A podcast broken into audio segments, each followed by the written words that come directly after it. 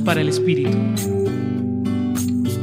La experiencia de Pedro que nos comunica el Evangelio de Juan 21, versículos 22 al 35, trae un mensaje importante también para nosotros, pues nos invita a sentar los pies y a fijar la mirada en lo relevante de este camino de seguimiento a Jesús y a su mensaje de amor incondicional al prójimo y a nuestra casa común.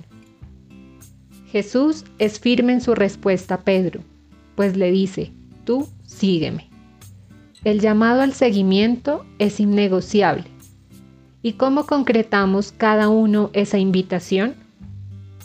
Una de las maneras es hacer presente la propia vivencia y relación que tenemos con la persona de Jesús en cada lugar, con cada persona con la que compartimos la vida. Es, por ejemplo, tomar en serio lo que nos está pasando y poner el corazón en todo eso que nos duele como personas, país y sociedad. No hay seguimiento sin un servicio entregado, compasivo y auténticamente disponible.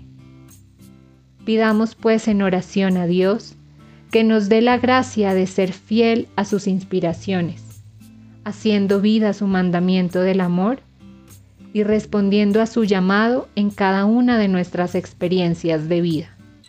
Acompañó su reflexión Marcela Caicedo Vela desde el Centro Pastoral San Francisco Javier de la Pontificia Universidad Javeriana.